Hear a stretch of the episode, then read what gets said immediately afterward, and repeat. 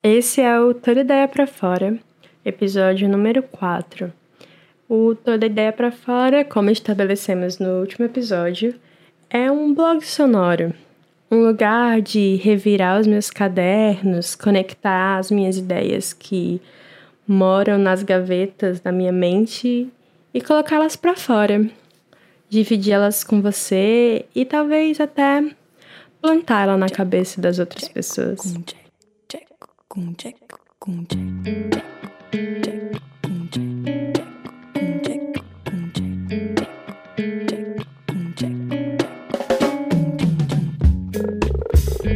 sun will shine in my day today. No sun will shine. The high to play. Falando em planta, eu lembro da casa de uma vizinha que tinha plantas por todo lado e eu achava breguíssimo na infância. Vem à memória uma samambaia pendurada no teto e eu lembro que diziam que a samambaia é uma planta que gosta de conversa e crescia quanto mais fofoca tinha no ambiente. Não sei se é verdade, mas a planta da vizinha era bem grande. E do lado da porta, mais alta que eu, tinha uma Comigo Ninguém Pode. Se pegar no olho cega, dizia a irmã da vizinha que morava lá, e eu tinha medo da Comigo Ninguém Pode e da irmã da vizinha. Mas recentemente eu comprei uma Comigo Ninguém Pode. Fazia dias já que eu paquerava com a ideia de evoluir a minha capacidade de cuidar de plantas, para além de cactos, que eu só precisava regar muito ocasionalmente e virar de vez em quando o lado que pegava sol. Depois que eu me mudei para Londres, eu reparei que tem loja de planta em toda esquina. É aquelas lojas que se fosse lá na Godofredo Marcel, eu teria certeza que era para lavar dinheiro. Mas a realidade é que a demanda de fato cresceu, que plantas são tendências e não é nenhum mistério nem segredo. Mas nem todo mundo quer só uma babosa, que agora é chamada oficialmente de aloe, ou um pezinho de tomate cereja, ou mesmo uma comigo ninguém pode. As pessoas querem plantas mais instagramáveis, costela de Adão, begônia maculata, umas que parecem de plástico. Quanto mais definida a folha, melhor. Plantas são o novo pug, o novo gato persa.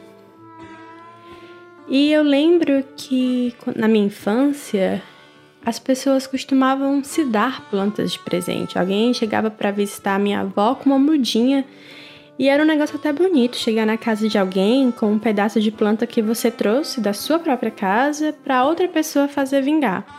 Ou às vezes a minha avó chegava da rua com um galho que ela tinha achado, arrancado de algum lugar e trazido para plantar em casa. Mas nessa versão mãe de planta millennial, o que eu tenho visto é a planta como um outro meio de negócio mesmo. Outro dia, eu esbarrei num serviço de assinatura de plantas. Todo mês mandam para sua casa uma planta e um vaso já pronto. Você pode dar pinta de millennial dedo verde com a casa abarrotada de plantas para fazer fundo para suas fotos sem nem precisar sair para comprar planta. E o que mais me pegou nessa página foi que cada planta tinha nome de gente. Robin, Wallace. Espada de São Jorge era Suzy, dizia na página. Suzy gosta de pouca água e uma espanadinha de vez em quando para deixar os seus poros respirarem. Ótima de se ter no quarto, pois armazena oxigênio durante o dia e libera à noite. Para quem tem pets e crianças, cuidado, pois levemente tóxica se ingerida. Eu vi um tweet do vocalista do Franz Ferdinand, que também é uma banda que já foi bem popular entre os millennials, que dizia que a casa dele era coberta de plantas do tipo costela de Adão, que todas saíram de uma planta que a mãe dele carregou num ônibus em Glasgow, é, enquanto ela estava grávida dele. E eu achei bonita essa ideia de ter uma ligação assim da vida toda. E aí eu segui julgando com cara de enjoada aqueles Instagramers que têm a casa um próprio episódio de acumuladores versão plantas, ou gente que paga para receber 12 plantas por ano, já com vaso e tudo, sem nenhuma história por trás, sem nenhum. Achei essa plantinha, ganhei de presente de não sei quem. E depois eu fiquei pensando, mas tipo, sei lá, nem tatuagem precisa de significado para existir, planta precisa ter. Seria eu uma grande fiscal de uma de planta? O que é que tem que o povo tá empolgado descobrindo como cuidar de algo, fazer crescer? O que é que tem que as pessoas preferem comprar planta com nome de gente se existe um desejo de colecionar, de acumular, de cuidar, de nutrir? Eu acho que parte de mim quer montar um movimento não compre, adote. Não compre, roube do jardim de alguém. Não compre, peça de presente para o seu amigo que já tem uma. Mas também que mal tem comprar. Que massa que surgem outras formas de negócio, que o emprego de alguém é passar o dia regando, cuidando, conversando com os pés de planta. No meu caso, eu não tenho mais medo da minha Comigo Ninguém Pode, eu gosto de observar as folhas que nascem a cada semana. Gosto de medir o quão rápido ela cresceu. Quase morri de preocupada quando tinha dado água demais. Eu literalmente abri a torneira e botei a planta embaixo. E acabou que as folhas estavam amarelando e morrendo. Então eu enxuguei a terra com um jornal. E eu desenvolvi uma relação legal com a minha planta Toda primavera eu fico feliz quando o meu cacto dá flor. Eu nem sabia que era uma coisa comum. Acho que eu nunca tinha me atentado ao que quer dizer mandacaru quando fulora na seca. Quando meu cacto fulora, é sinal que já já chega o verão.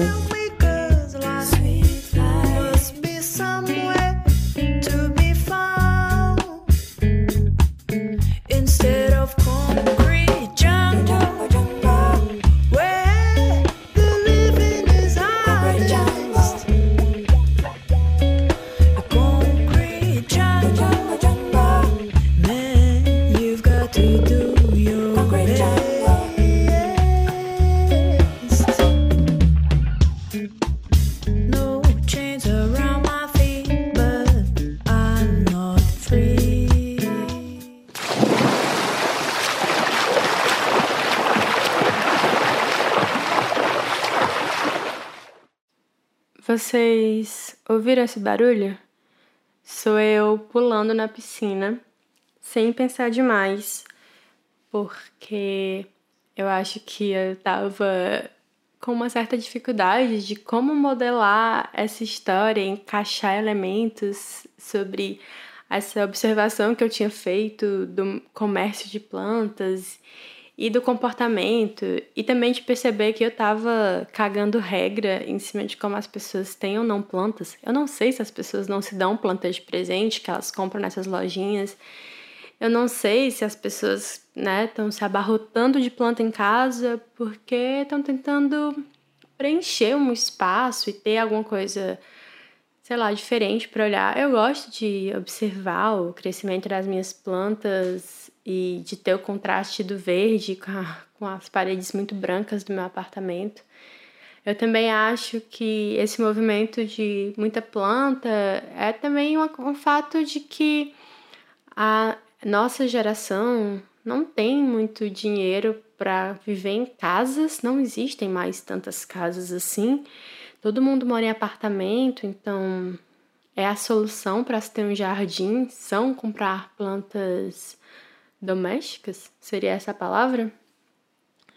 E eu acho que também planta sempre foi usado como um objeto de decoração, como como uma relação de afeto e enfim, então não, eu acabei começando por um fio e desveredando por outros, assim, percebendo que não era meio que o meu lugar, ficar meio com raiva de de que as pessoas, enfim, né, estão vendendo planta, estão comprando planta, estão chamando a planta de Suzy. E eu acho que o mais legal que eu aprendi nesse processo é que eu talvez não tivesse também me motivado tanto a, a ter plantas se eu também não tivesse a facilidade de achar uma comigo ninguém pode na loja da esquina e uma comigo ninguém pode pequena, porque também é outro fato interessante, são plantas que crescem, ficam relativamente grandes, mas todo mundo procura por elas pequenas porque tem pouco espaço e porque elas ficam mais bonitinhas numa versão que cabe na sua mesa. Mas enfim, esse foi o episódio número 4 e eu espero não demorar tanto para fazer o episódio número 5. Eu ouvi um, um vídeo hoje de manhã, é, enquanto uma outra versão desse episódio morava no meu editor de áudio, que o moço dizia que uma boa saída para para vencer o perfeccionismo é tentar fazer 70% do que você pode fazer. Tipo, aceitar que não vai ficar 100% do jeito que você queria, mas perguntar: será que eu consigo entregar 70% do que eu me proponho?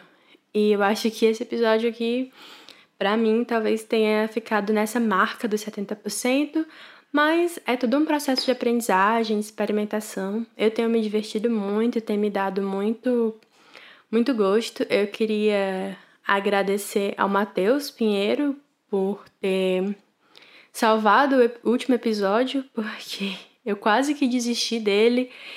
E o Matheus uh, tirou um tempinho para comentar e compartilhar e dizer que tinha achado muito legal e que essas reflexões também eram pertinentes com ele.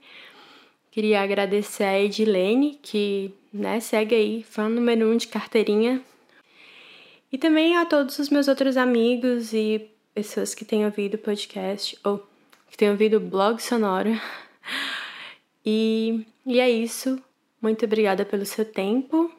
Ah, e eu ia esquecendo. Toda Ideia para Fora é parte de um projeto maior sobre criatividade, sobre vencer perfeccionismo e outras reflexões sobre os temas e outros experimentos também. E se você quiser saber mais, você pode seguir a página no Instagram, arroba toda ideia para fora. Se você quiser entrar em contato para dar um feedback, comentar alguma coisa, tem também o e-mail, toda ideia para fora, gmail.com. E, por favor, entre em contato e me diga o que, é que você está achando, se isso for uma coisa que você gosta de fazer. E é isso. Tchau!